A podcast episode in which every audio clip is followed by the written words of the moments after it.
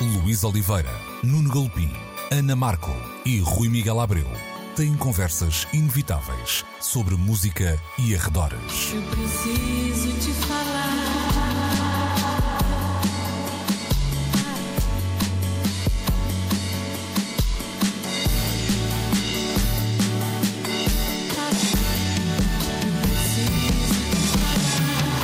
Agora na Antena 3.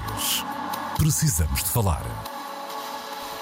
Muito bom dia, sejam bem-vindos a mais uma edição de Precisamos de Falar, como sempre na Antena 3, depois do, um, das 11 da manhã aos uh, domingos, sempre disponível também, é claro, no RTP Play e nas diferentes plataformas de uh, streaming. Hoje estão comigo o, uh, o Nuno Galpim e também o Rui Miguel Abreu. Eu já agora sou o Luís Oliveira, era pelo menos a última vez que, que me lembro de ter reparado.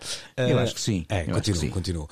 Bom, e hoje Pelo vamos... menos tens uma voz parecida, não é? É? Sim, ok, pronto, sim. então confirma-se. Uh, vamos começar pelos Beatles e por uh, Get Back. Então, o documentário, que era um dos lançamentos mais uh, esperados uh, de 2021 e chegou no finalzinho de 2021, está disponível na plataforma Disney Plus. Tem a assinatura de Peter Jackson, o homem que conhecemos uh, sobretudo pela realização da trilogia do Senhor dos Anéis uh, e que hum, aqui foi quase hum, da mesma magnitude deste este trabalho, tem quase a mesma duração É uma trilogia. é, e tem quase a mesma duração que os, eh, que os três filmes, mais coisa, menos coisa, se calhar os filmes esticam-se um bocadinho mais.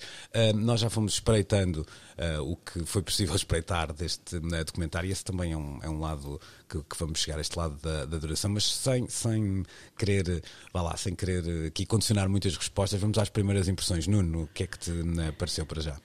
Olha, pareceu-me que o Peter Jackson é um grande documentarista, para além de ser um brilhante contador de histórias de ficção. Eu já tinha visto um primeiro documentário dele, o They Shall Not Grow Old, que foi um- uma operação.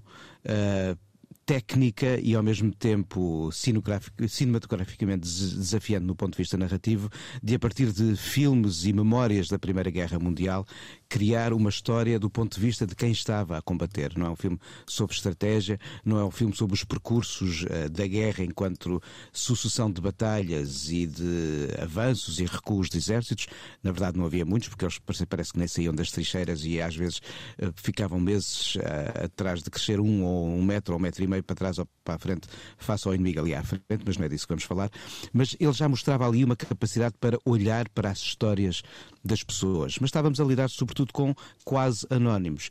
E ele o que faz aqui assim é ahm, pegar ah, num montão de ah, fitas ah, filmadas e gravações áudio captadas nas míticas sessões nas quais nasce- nasceria, das quais nasceria mais tarde o álbum Let It Be e encontrar histórias que nós, na verdade, ainda não tínhamos visto.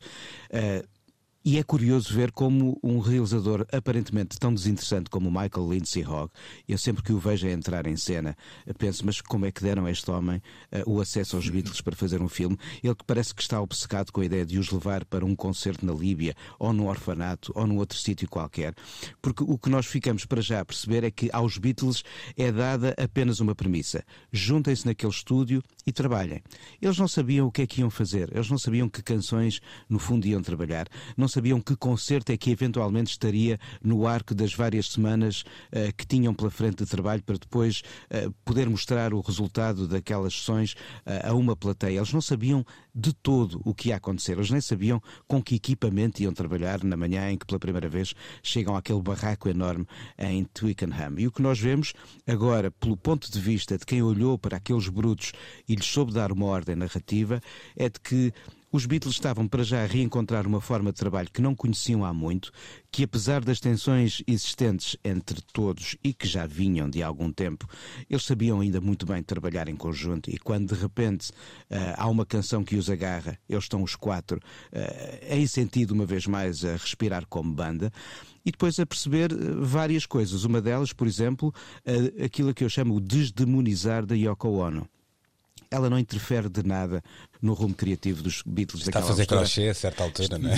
A ler jornais. Sim, Ela, no fundo, queria estar ao lado do John Lennon e o próprio Paul McCartney, a dada altura, uh, diz, diz isso, no, que não incomoda nada a presença da Yoko Ono. A Yoko de todo foi uma pedra no sapato de, do último ano de vida dos Beatles, pelo menos nesta Portanto, etapa. A culpa não, não foi. é da Yoko. A culpa é claro que não é da Yoko. Deu muito jeito, se calhar, a dada altura, achar que a culpa estava ali. Não, claramente não estava. E nós, Rui, lembras que estivemos com ela há uns anos em, em Londres e. e, e um, eh, eu acho que logo nesse momento nós ficámos com a consciência de que aquela mulher tinha um profundo respeito não só pelo Lennon, mas pelo trabalho que o Lennon tinha feito com os seus colegas e que de toda ela tinha sido uma força uh, destabilizadora. E depois há ali assim momentos de absoluto maravilha, epá, de, de, de, absoluta surpresa. Eu, eu, posso mesmo usar a, a, palavra maravilhada. Acho que foi como se senti quando vi, por exemplo, Out of Thin Air, de nada, Paul McCartney pega numa guitarra, começa a arranhar as cordas e o Get Back nasce ali mesmo. Num minuto e pouco há o corpo da canção, há um refrão e a letra começa a nascer ali. Impávidos e serenos à sua frente, o Ringo e o George Harrison reagem como se nada tivesse a acontecer. Que leitura é que nós tiramos disto? Aquilo era a norma. As canções nasciam assim. Exatamente. Uhum. Uh, Deixa-me abrir aqui a conversa ao Rui com uma. E sabes que eu comecei, o Nuno falava disso, são, seriam cerca de 50 horas de arquivo, salvo erro, não era mais Sim, coisa são menos muitas. coisa. 55. Não é? 55. Estamos... Vídeo e áudio. O volume de e áudio é muito áudio. grande e é aqui muito bem utilizado e nós quase nem damos eh, pela presença do que é áudio perante a É verdade. forma tão inteligente como o Peter Jackson edita as imagens. O que eu, o que eu comecei por sentir, vá lá, no, no arranque do documentário, mais coisa menos coisa, foi que, uh, no fundo, eu tinha entrado numa espécie de. Tinha, estado, tinha entrado no armazém e tinha ali todo o arquivo despejado à, à minha porta. Depois foste. Vais percebendo que há ali de facto um, um arco narrativo e mais do que isso começas a achar que estás eh, perante uma espécie de presente dado pelo, eh, pelo Peter Jackson.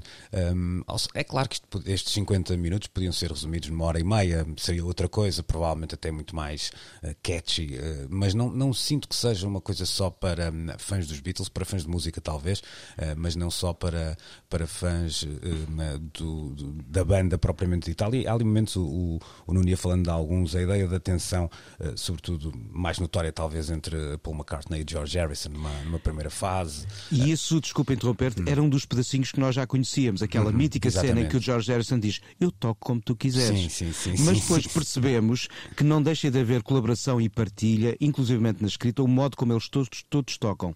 O Uhum. All Things Must Pass, que no fundo é uma canção que nasce nos Beatles e acaba no disco a solo do George Harrison, porque já não há Beatles nessa altura, Uhum. mostra como, apesar da tensão, há um entendimento e um encantamento. E ali até um lado meio, quase um, um recuperar de uma ideia juvenil, em que vemos a banda ensaiar canções do Chuck Berry, do, do Bob Dylan e até canções dos inícios. É aí que eles se reentusiasmam sempre. É, é esse, esse lado. Ou seja, o- Rui, o que eu queria dizer aqui é, ou seja, estamos de facto perante um- uma obra colossal, um documentary, eh, até pelo seu tamanho envergadura muito, eh, muito grande, e aqui dificilmente estaríamos perante um, um, um produto catch-all, ou seja, que fosse para, vá lá, para o menino e para a menina, para, para toda a gente que se quisesse ver aquilo. Há ali um, tu tens que, até pelo lado do tamanho do, do, do documentário, há ali um- uma ideia de esforço pessoal que tu tens que despender um, naquilo e eu achei compensador. Isso foi a coisa que, me, que eu retiro do, do documentário. Às vezes nós entramos numa odisseia destas e dizemos: caramba, uh, ninguém me devolve estas 6, 7, 9 horas, 2, 3, o que seja. Opa, eu queria o mesmo para os álbuns anteriores agora. Mas neste caso acho que há aqui uma, de facto, um, um final feliz, vamos dizer assim, dado pelo, pelo Sim, Peter sim, Jackson. sim. Uh, repara nu- numa coisa. hum, nós uh, andamos a lidar com seis décadas de- de- deste tipo de cultura pop elétrica hum, e a forma como as obras nascem, como as canções nascem, continua a ser um profundo mistério para nós. Nós todos imaginamos os grandes grupos da história, dos, obviamente dos Beatles aos Stones, dos Velvet Underground a, a, sei lá, aos Blur ou aos Clash, seja o que for, hum, e, e tentamos entender como é que eram as dinâmicas criativas. E muitas vezes somos remetidos para ah, aquele clichê do, do songwriter ah, que, que é o autor do grupo e que, ah, na sua solidão criativa, ah, lá vai conjurando as músicas e que depois apresenta à banda e a banda arranja uma forma de, de as orquestrar, de as arranjar e de ah, as- a colocar em disco. e nós vemos que não é bem assim. É verdade que há canções ali que nascem de, do, do gênio do McCartney, mas a impressão com que eu fico é que é necessária a presença dos outros músicos para aquele tipo de magia acontecer naquele contexto. E o que este documentário tem de magnífico é esse acesso que nos. esse desvendar do mistério de que eu falava. Um, é, é incrível como tendo um, passado tanto tempo sobre, sobre uh, 50 e qualquer coisa anos sobre esta criação, um, não há assim tantos exemplos na filmografia da história do rock um, que nos uh, permitam acompanhar um processo como o que aqui um, uh, eh, pudemos acompanhar. Isto é, um, é, é uma coisa que, que, está muito delimitada no tempo e no espaço. Uh, é uma situação muito concreta, não é um daqueles documentários em que, ok, hoje filmamos, amanhã talvez uh, e depois não sabemos, uh, e depois voltamos outra vez e vamos aqui captar umas imagens e, e, e, e, compor aqui um puzzle qualquer para servir de objeto de promoção a qualquer coisa, a um disco, normalmente. Aliás, a própria, a própria maneira como a disposição das câmaras está colocada, ou seja, aquilo é, um, é uma ideia de está aqui um setup montado para apanhar tudo o que acontecer nesta sala. Não? É porque não havia escola, não é? Claro. E com, e com microfones escondidos que nem os próprios sim, sabiam sim, que sim, ali estavam colocados. E vale a pena aqui acrescentar uma coisa: a noção da reality TV com a qual nós convivemos há muito tempo não existia nesta altura. Claro. Óbvio. E, ou seja, esta forma de expormos o que não é visível, porque até aí o que é que se via dos músicos? Os concertos, eventuais presenças televisivas, fotografias e a música que vinha nos álbuns e que ouvíamos também na rádio. Este tipo de exposição era quase inédita. Eu digo quase inédita porque já havia uma experiência anterior, feita com os Rolling Stones, com o Jean-Luc Godard a filmá-los, quando eles uh, trabalham o Sympathy for the Devil em 1968. Mas lá está, o Godard depois tem uma perspectiva completamente diferente na forma de utilizar as imagens desse ensaio, em que vemos uma canção, uh, claramente também a brotar do quase nada, com os Rolling Stones, mas depois há abordagem da montagem e da visão do filme em si uh, é completamente diferente uh, da forma, não só como o próprio Michael Lindsay Rocco trabalhou o Let It Be, que estreia em finais de 1970 e do qual quase ninguém se lembra, porque é um filme que perdeu visibilidade, porque nunca teve reedições nos formatos digitais DVD ou Blu-ray. Acho que existe uma edição antiga, remota, em formato VHS, mas não tenho a certeza que isso aconteça, mas de facto o filme estreou, uma primeira montagem dessas imagens pelo Michael Lindsay Rocco em 70, em 70 mas uh, a forma de uh, olhar para este corpo de, de trabalho perante a presença de, de, câmaras que os incomoda, por várias vezes os Beatles uhum. deixam claro que não gostam Sim, de estar a ser filmados. Desconforto, manifestam esse desconforto. É diferente daquilo que o Godard antes já tinha feito, por isso, é, é, é, apesar de não ser absolutamente inédito o setup,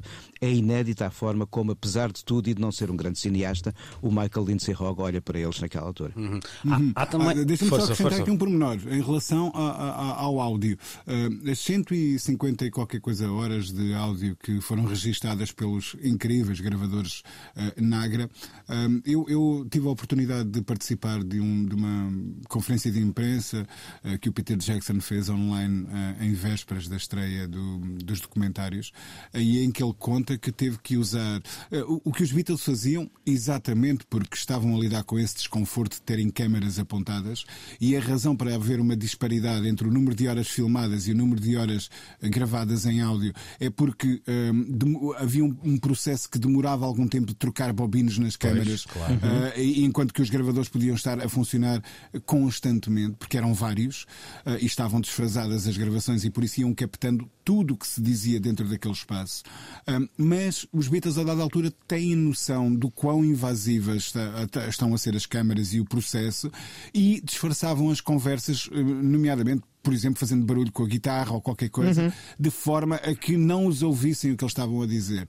Um, e o Peter Jackson, hoje, usando um, tecnologia avançadíssima, inteligência artificial, refere ele, uh, conseguiu uh, ir buscar essas conversas mais privadas. E, portanto, o que nós temos neste documentário é um tipo de acesso que eu, sinceramente, não consigo uh, encontrar paralelo, pelo menos para uma banda desta dimensão. Um, uh, na história da música. Uh, sabemos, por exemplo, da experiência, uh, que aliás está agora a ser replicada em Lisboa, mas num ambiente mais ligado ao jazz.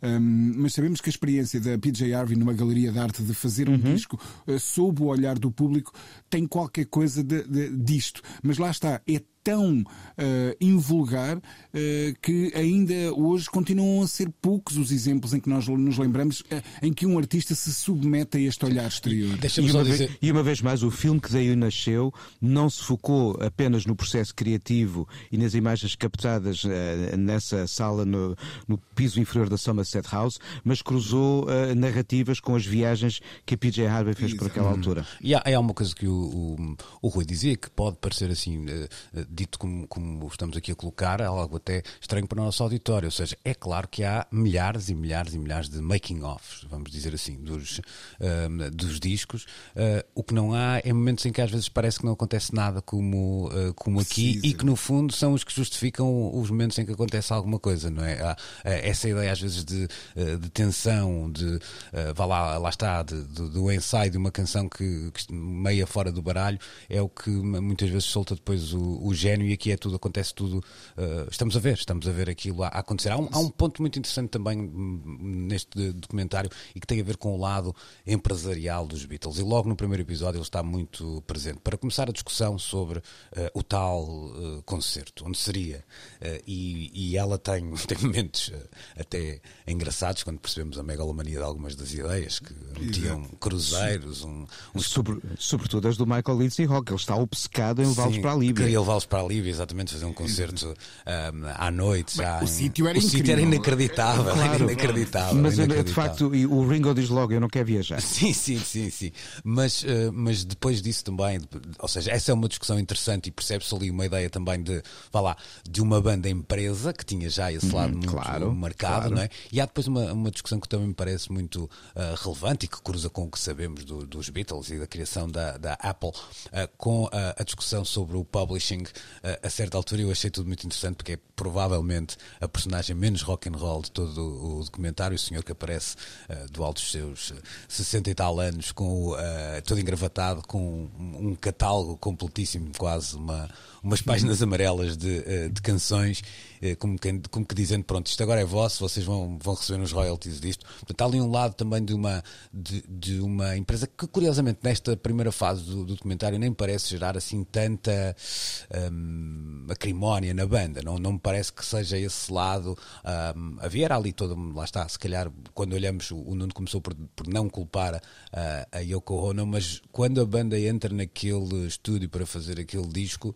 Uh, provavelmente, se os quatro pudessem ser o mais sinceros possíveis, já meteriam mais fichas no, no final da banda, num curto espaço de tempo, do que numa longevidade uh, muito significativa. Esta foi a minha uh, opinião, mas curiosamente achei interessante perceber que essa parte Enterprise não era necessariamente uma coisa que chateasse de sobremaneira a banda, ou que a banda de não todo. quisesse estar presente, não é? Porque há Aliás, muita eles, eles, eles, estão mesmo focados no processo criativo a banda não tinha acabado, não é? Claro. Pois, porque eles claro. acabaram com o principal negócio, não é? Pois, exatamente. Uh, portanto, exatamente. não. Eu, eu, eu acho uh, muito engraçado o momento. Uh, vou só referir um par de momentos que me, que me encantaram. Um em que o. Deixa-me só dizer uma, uma coisa, Rui. Nós estamos aqui a fazer Isso. alguns disclosures da coisa. Algum, vá lá. Há aqui alguns spoilers porque já se escreveu muito sobre isso, não é? Houve, claro, ali, houve algum sim, respeito sim, nos primeiros sim, dois dias, mas agora, caramba, e o, disco, não... e o disco tem 50 anos, não é? pois também. também. Não, não, e não é só isso, quer dizer, estamos a falar de 8 8 horas e nós estamos aqui a relatar episódios que duram segundos Sim, é isso, de, verdade. De, dentro do, do, do, deste universo. Mas um, do, um, dos momentos eh, que é muito curioso eh, é, penso que é o McCartney em conversa com o George Harrison e o McCartney diz: Então, e se nós quiséssemos meter aqui um gravador de 8 pistas para gravarmos algumas bases? E vem. Uh, quem, quem, é que paga? E o George Harrison paga é a mim, então eles, ah. eles é que pagam sempre essas coisas. Acho, acho, acho, acho uh, muito engraçado. E vem e um depois... gravador do próprio George Harrison de casa. É, exatamente. E depois o momento com o Billy Preston, eh, já no Opa, estúdio, na cave eh, da, da Apple, em que eles estão também a gravar mais algum material eh, e em que o Billy está, se não me engano, a, a acrescentar uns leaks de piano elétrico ao, ao Let It Be e o McCartney diz algo como. Epá, isso da Soul sai naturalmente, mas não te esqueças que eu sou um rapaz branco do Norte, eh, no do Norte de Inglaterra. Eh, acho, acho de uma humildade absolutamente É incrível. verdade. E- O Billy muito Preston que entra ali bonito. como uma espécie de terapeuta para vir ajudar aqueles quatro a, acabar um, um um processo. Há ali mais duas coisas que eu se calhar eh, acrescentava. Uma delas é de quando eles estão ainda sem saber que concerto vão dar, é uma carta quem diz e que tal se fôssemos dar um concerto num sítio proibido do qual nos arrancassem mesmo a meio de uma canção. E chega a sugerir o Parlamento. Ou seja, antes do telhado da Apple, da sede da Apple em Londres, a primeira tirada para um concerto proibido, imagina, eh, pelo próprio Paul McCartney, a ideia de ter os Beatles a tocar no Parlamento. Isso, aliás, Outra- perce- percebe-se essa ideia de quase uma vontade de subversão à medida que os Claro, episódios vão claro, avançando, claro, não é? Não- claro.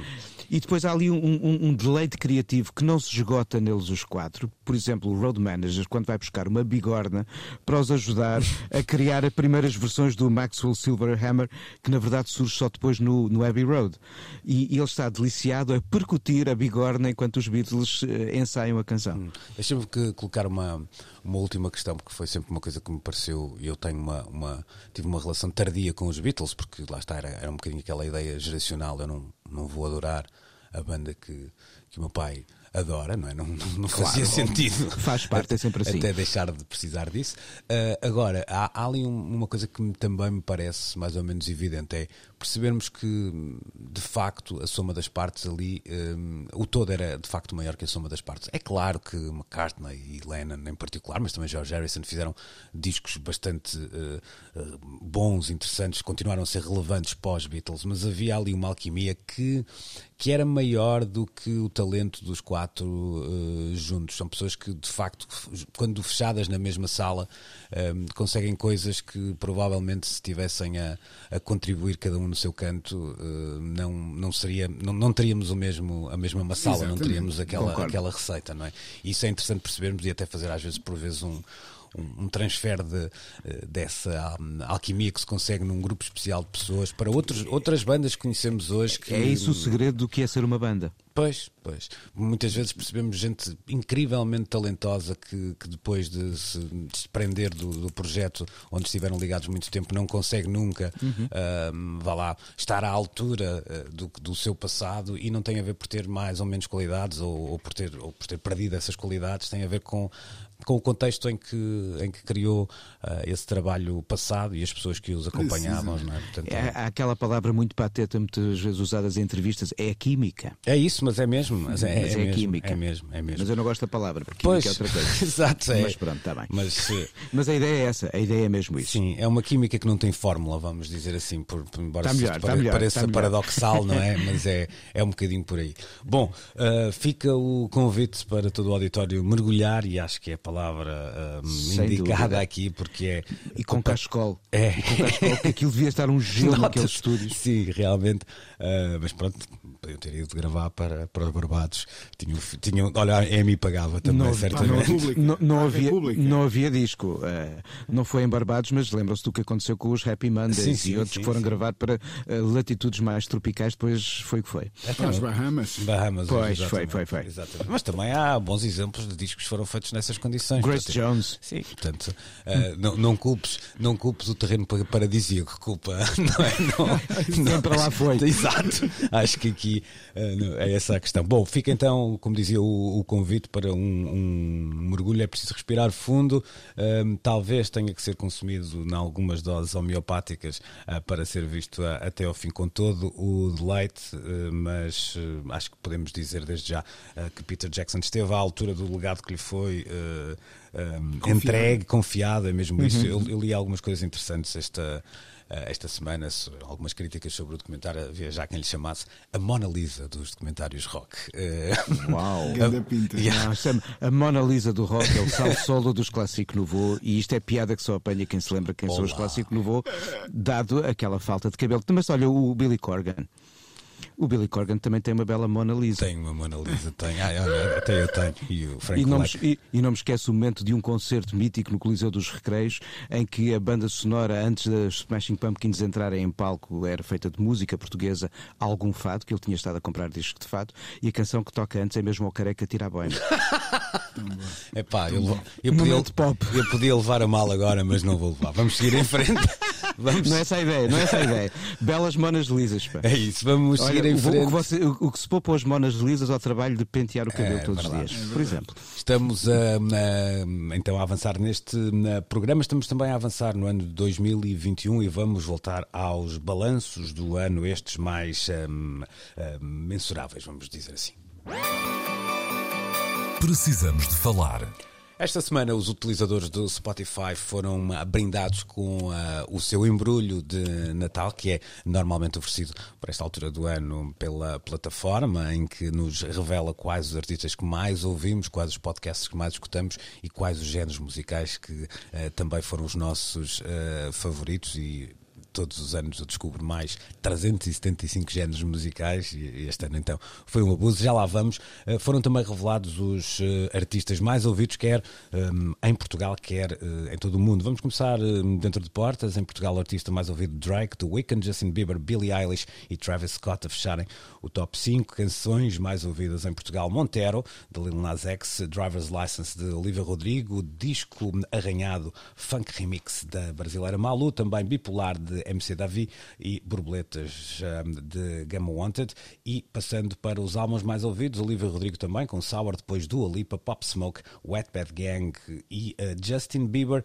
Olhando para Além Fronteiras, artista mais ouvido do mundo, Bad Bunny, pelo segundo ano consecutivo, Taylor Swift, BTS, Drake e Justin Bieber. As canções mais ouvidas, eh, Olivia Rodrigo trepa para o primeiro lugar, eh, Lil Nas X no segundo posto. Depois temos eh, The Kid Laroi com Justin Bieber, também a Olivia Rodrigo novamente com duas canções no top 5 e Dua Lipa a surgir a fechar o top 5.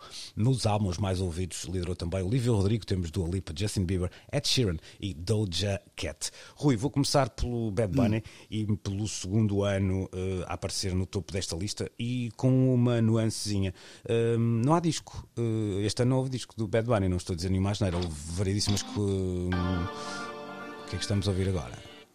Era eu, a- Era era eu, era eu. Ah, e, era, ok. e era eu também a abrir a minha lista para, Ah, ok, ok. para ver o que é que eu vi mais. Uh, estamos um, estamos um, no segundo ano, diria eu que não, não houve, ou estamos no segundo ano de Bad Bunny, uh, mas não houve disco este ano, salvo erro, houve, muitas uh, participações. Isto revela-te alguma coisa de.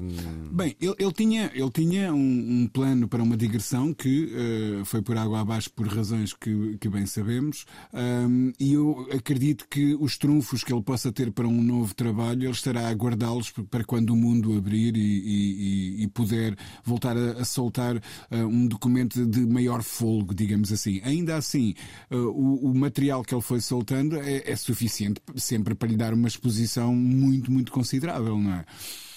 Mas sentes que. uh, nós já falamos aqui disto, ou seja, uh, provavelmente até para garantir uh, estas métricas, uh, talvez até seja melhor uh, esta. Uh, prática do que pôr todos os, uh, os trunfos num disco e esperar Exato, que. Todas as sardinhas no assador, não é? Exato, toda a É, carne é, no assador, exato. Este foi um ano muito particular e muito estranho, como muito bem sabemos. Uhum. Um, eu, eu estava agora também a olhar para o meu relatório, que ainda não o tinha visto na, na íntegra, um, e, e uma das coisas que me dizia era que, que eu ouvi 31 mil e qualquer coisa minutos e que isso é 92% a mais do que a maior.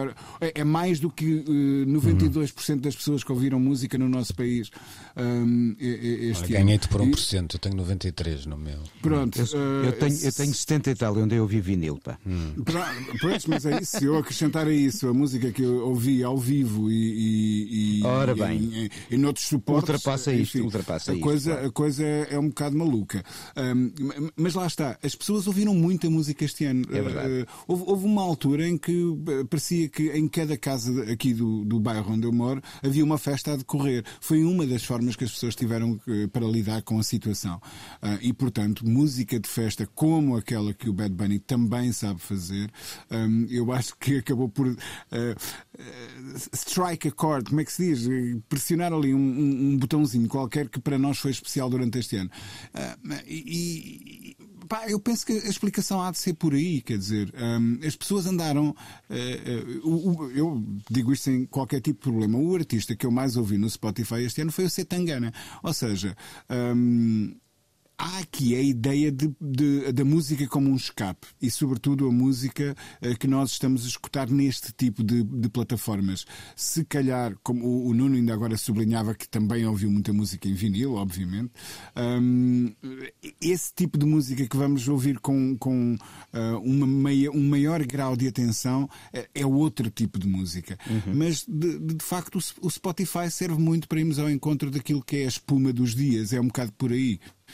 Uhum. Uh, uh, Nuno, os primeiros. Uh, já lá vamos, deixa-me só fazer aqui um, um parênteses, porque há pouco na edição um, FM desta estação ouvíamos uma canção, nós combinamos todos dizer qual a música que nos apareceu no Spotify como a mais tocada e eu vou, uhum. não começamos pela minha, e eu vou aqui fazer uma explicação. Foi Ain't No Love in This Part of the City, de, um, In the Heart of the City, assim é que é, do Bobby Blue Bland, e, e esta, como é que como é que esta canção me aparece? Basicamente, eu estive a rever o The Wire ah, e esta é uma canção exatamente, da, exatamente. da, banda sonora. E, e, depois é engraçado porque surge uma reedição do disco dos Black Pumas com esta versão, o que me fez reouvi-la mais vezes. E depois dá-se uh, a morte do ator que fez de uh, Omar Little no The Wire e houve também, bateu uma saudade. e talvez isso justifique. Mas é interessante porque o meu top 3, salvo erro, não, não consigo agora abrir, um, são canções de, de outros tempos e só as duas canções no fim são deste, deste ano, mas eu até acho e, que e uma, faz algum e sentido. Uma pergunta, e uma pergunta: hum. notaste quantas vezes ouviste a canção que mais vezes escutaste? É isso, não, não se for ali consigo aparece, ver, mas não, aparece, aparece, aparece minutos, a referência. É. Aparece o número de vezes que eu escutei. A minha é o Pond House, do Saint Etienne, hum. e ouvia 12 vezes, pois. que é nada. Hum. O, que, o que também uh, acho que traduz um bocadinho, no meu caso, o que eu tenho como escuta de, de Spotify. Não é a escuta mais intensa. Eu ouvi muito mais vezes o álbum do Saint Etienne em vinil do que as vezes mas, que o escutei aqui. Mas eu já não Spotify. sinto que seja. Quando tu dizes que tocou 12 vezes no teu Spotify, não me parece que seja pouco já. Uh, sim, é, é, porque a maior parte das coisas que eu ouvi no Spotify foi uma, duas, três vezes. Pois. Os meus consumos de Spotify são de carro ou então uh, para ouvir um disco para trabalhar sobre ele ou um universo que tenho que descobrir. Por exemplo, a banda que eu mais ouvi este ano, segundo o Spotify, foram os Beach Boys, porque a dada altura saiu uma caixa que juntava os álbuns que eles fizeram entre 70 e 71 e eh, estive a escutar atentamente tudo o que vinha de 68 até 72 para perceber o contexto do antes, o durante e o depois daqueles discos. Ouvi-os várias vezes e de repente os Beach Boys foram a banda que eu escutei mais vezes em, em 2021. Nada contra, gosto muito dos Beach Boys, mas de todo terá sido o nome que eu mais vezes ouvi ao longo do ano. Mas pronto, lá está, cada um tem um consumo diferente e uma relação diferente com o Spotify, nada contra. E olhando para os números eh, globais e nacionais, nacionais, alguma assim, conclusão que tu tires, alguma coisa Nada. que te surpreenda? Não, é, o, o, o, a surpresa não muito existe. Em sintonia, não é? Estamos, sim, sim, sim, tal e qual, tal e qual. É. Hum. Não, não, não vejo ali, não vejo ali surpresas. Vejo, vejo uma surpresa divertida quando, por exemplo, me dizem que o podcast que eu mais vezes ouvi, adivinhem qual foi? O nosso. e depois uma observação é que é curioso o facto de haver um membro da sua família no podcast.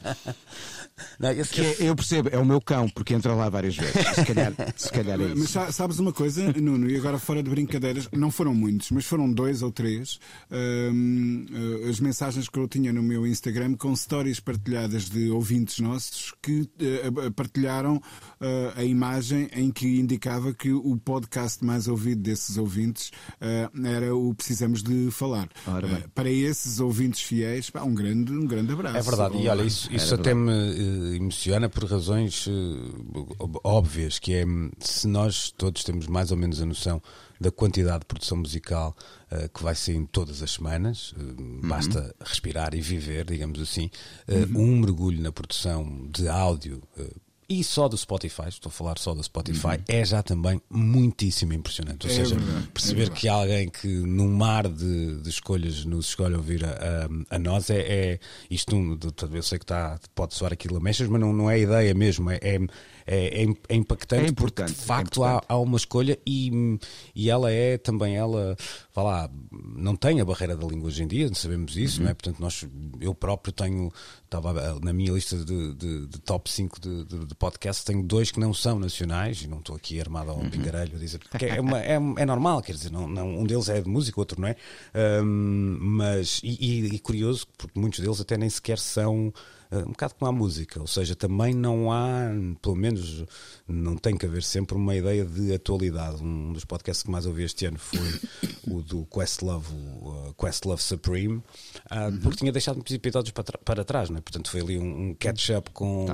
Porque não há ali um, não, não se perde a atualidade, portanto não, não, nem todos os podcasts são de, de política ou sobre o Covid ou sobre o que quer que seja, não é? Não- E acho que vale a pena falar também da construção com que estas listas nos são apresentadas. Há, há criatividade na forma do Spotify apresentar a cada um o retrato do seu ano. E, por exemplo, não sei se convosco aconteceu o mesmo, mas antes de me dizerem qual foi a canção que eu mais escutei, a frase tem muito a ver com coisas que nós aqui também falamos. While everyone was trying out to figure out what NFTs were, you had one song on repeat. E, de facto, chegamos ao fim do ano. Eu já percebi mais ou menos o que são os NFTs, mas gosto muito mais de ouvir a canção do Chatetiano. Olha, uma, uma última questão para uma espécie de eh, relação dúbia que vamos continuando a ter com eh, esta plataforma de streaming. Eu acho que o Spotify continua a comunicar eh, muitíssimo bem como Verdade. plataforma. eh, não vou dizer que é imbatível, porque até é quase uma questão de gosto, eh, mas é claro que tem da melhor tecnologia, continua a desenvolvê-la eh, dia após dia, eh, mas depois vão chegando sempre notícias que passam não só pela, vá lá, pela divisão das receitas, mas também até pela vida pessoal, financeira, etc., dos seus responsáveis máximos que nos fazem ter vontade de dizer: é pá, para este peditório eh, eu não dou mais. Nós vivemos, estamos todos a viver um bocadinho esta contradição de, eh, de ter uma ferramenta que nos é eh, útil, em primeiro lugar, mais do que até.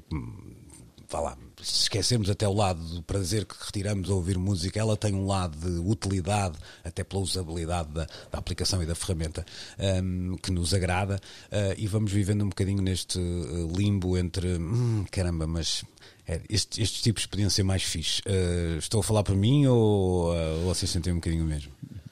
Ah, eu não sinto É uma boa mesmo. pergunta. Ok. Ahm, Eu não sinto mesmo. Ainda ontem eu via no, no Twitter uma, uma discussão com um vocalista de uma banda indie ahm, que se queixava eh, por causa de um tweet de um fã. Eh, ele dizia qualquer coisa como eh, é difícil ganhar um dólar com, com audições no, no, no Spotify. E um dos fãs dele eh, fez um tweet a dizer qualquer coisa como: Olha, eu pelo menos eh, eh, a quantidade de, vezes que eu vi o, o disco que lançaste este ano eh, deve ter-te dado no mínimo esse dólar. Eh, ao que o músico encaixou eh, esse comentário. ehm, enfim, de uma forma menos ehm, positiva, se quiseres, eh, e, e acabou por demonizar esse fã, eh, quase de- dizendo que vocês não fazem ideia, etc. E depois veio a saber que afinal o fã, eh, apesar de ouvir música dele no Spotify, tem a discografia toda em vinil e comprou os discos todos e, e, portanto, contribuiu para o, o- o seu bem-estar. Mas há ainda muito esta ideia eh, eh, dos artistas que às vezes não entendem que o, eh, e, e é no fundo disso que eu e o Nuno estávamos aqui a falar também.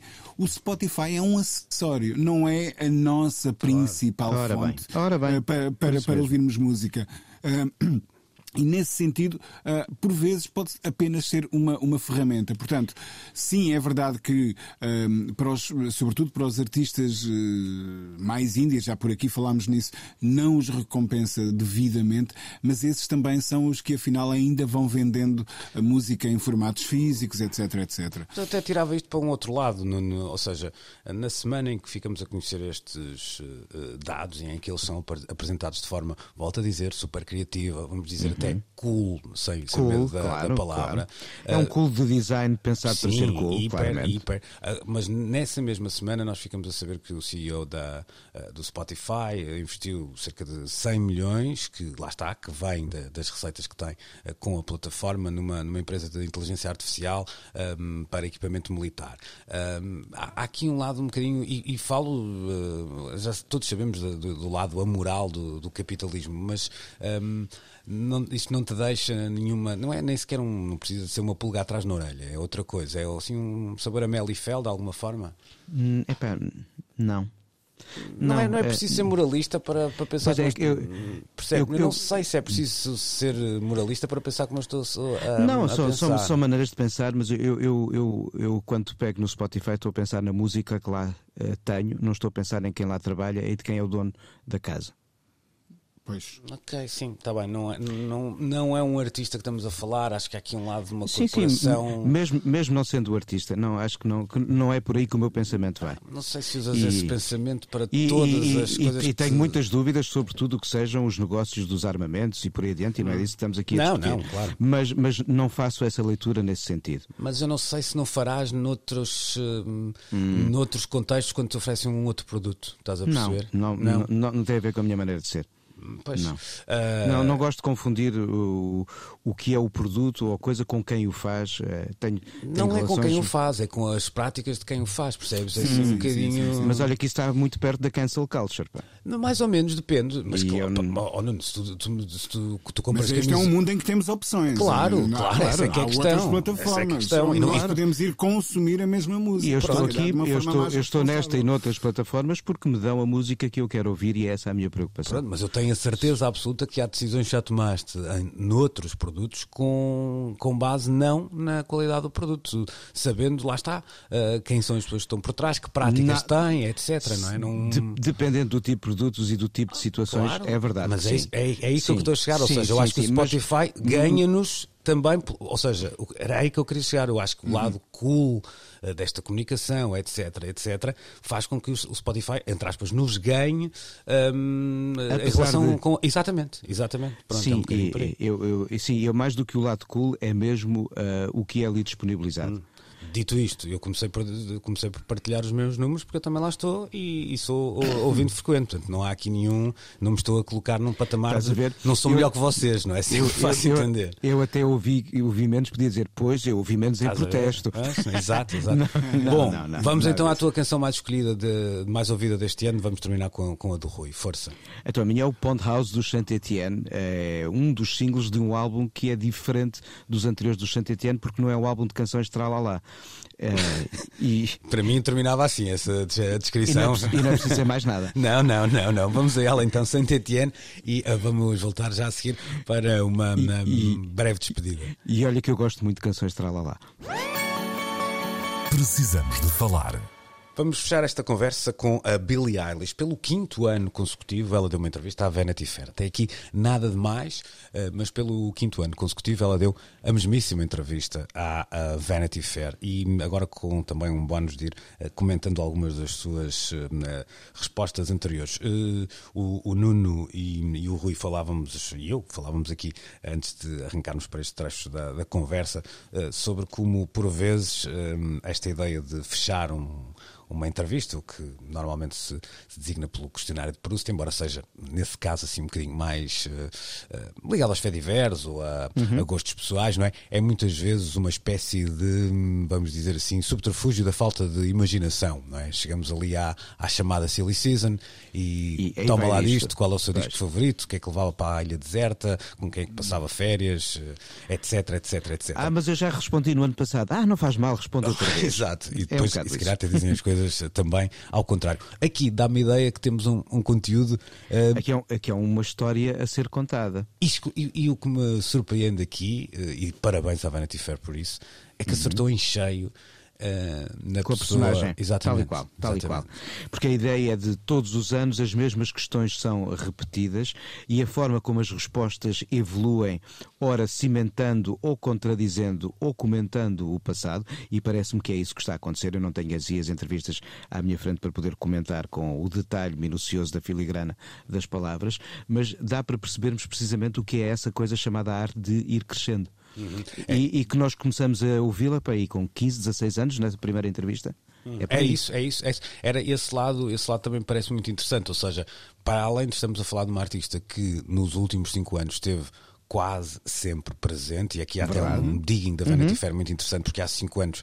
eh, Vá lá, já existia Billie Eilish, mas não esta estrela global que conhecemos hoje. E só isso é uma transformação que se reflete nas respostas. Obviamente, obviamente, mas depois é alguém que não, ainda não, não teve. Caramba, nós podemos pensar até em, em muitos outros eh, nomes, até, olha, basta, basta pensarmos às vezes até em fenómenos eh, nacionais, vou dar um, um nome mal comparado, mas que se percebe. Ah, se pensarmos, por exemplo, no, no Conan Osiris, não é? Que teve um, fen- um momento de comunicação gigante no, no Festival da Canção e depois foi-se foi aparecendo numa outra canção, mas está tudo à espera do que ele possa vir a fazer. Billie Eilish foi fazendo, ora, Sempre. ora discos, portanto, esteve sempre presente, portanto, aqui dá-me a ideia que a Vanity Fair acertou em cheio. Depois há esse lado que o Nuno eh, dizia e que me parece muito interessante e particular.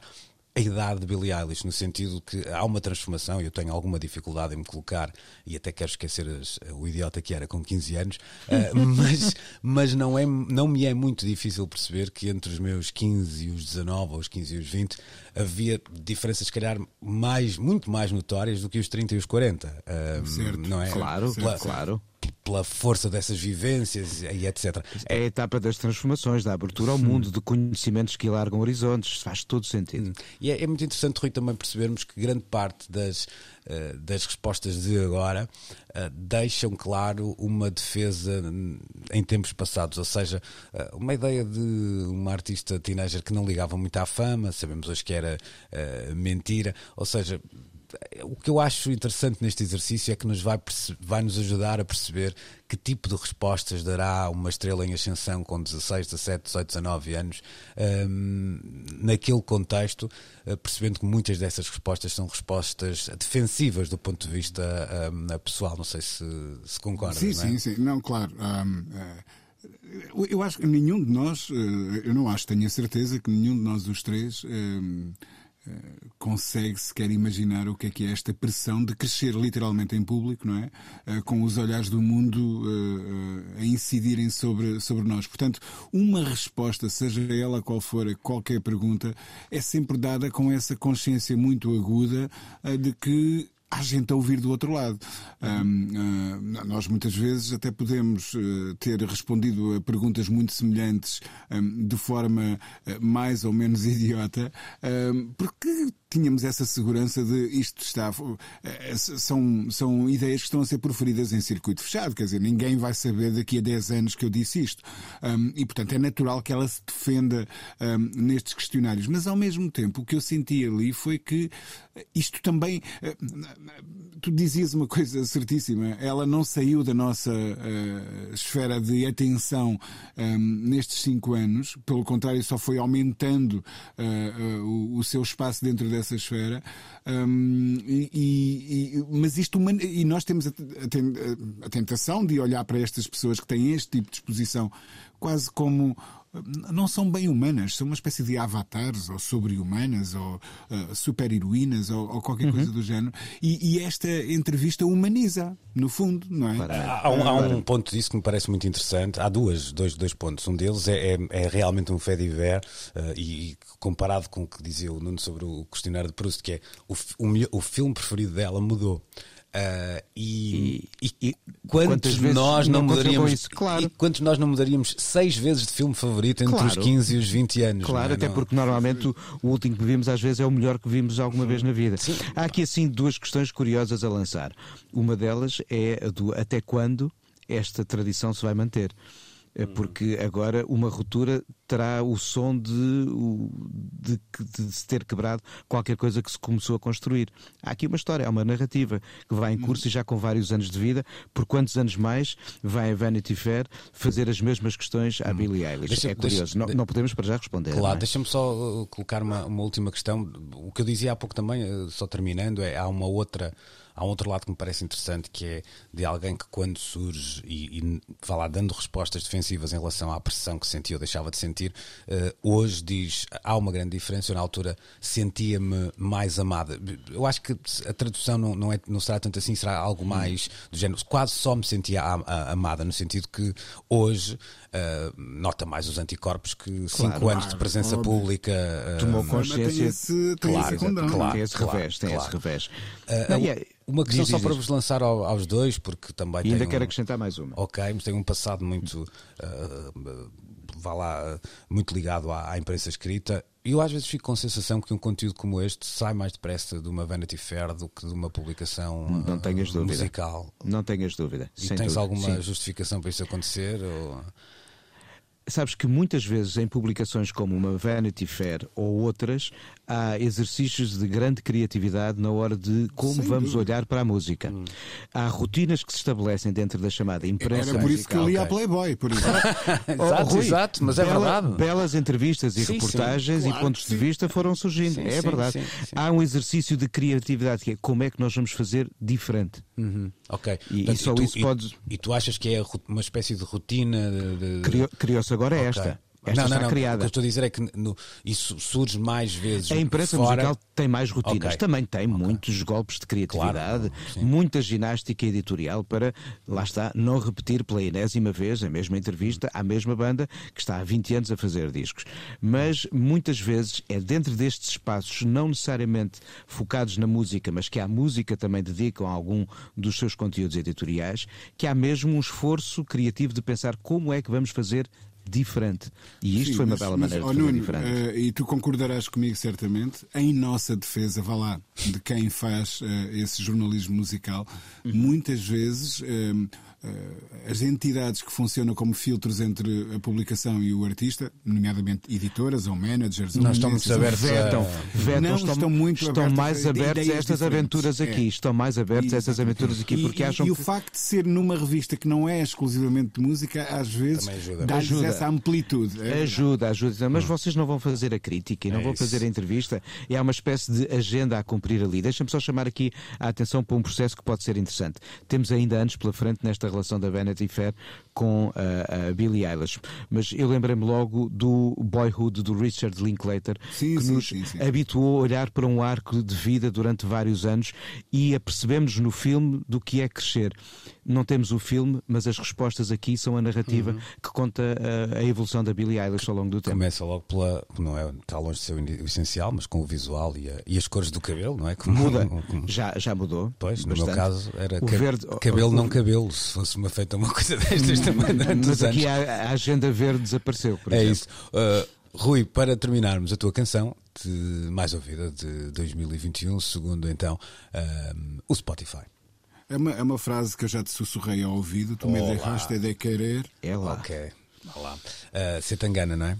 Podia, podia ser pior, podia ser o com- 34 vezes. Podia- Foi eh, o número de vezes que eu ouvi. Podia ser o 34 comer-te inteira e aí a coisa era bem Exatamente. mais grave. Opa, Uh, Pronto, também é verdade. mas, também é uh, verdade. mas pronto. Mas bem, El, Não, mas foi o tu me deixaste de querer. Ok, El Madrileño Setangana para o fim de festa. Nós regressamos de hoje a oito dias. Estamos sempre também disponíveis, é claro, no RTP Play, em antena3.rtp.pt, nas diferentes plataformas de eh, streaming. Obrigado a quem durante este 2021 nos foi ouvindo. Eh, ainda temos 2021 para jogar eh, mais um Sim, zito. sim, Cá sim. estaremos já na próxima semana. Bye bye. Grande abraço. até para a semana. Precisamos de falar com Luís Oliveira, Nuno Galpim, Ana Marco e Rui Miguel Abreu.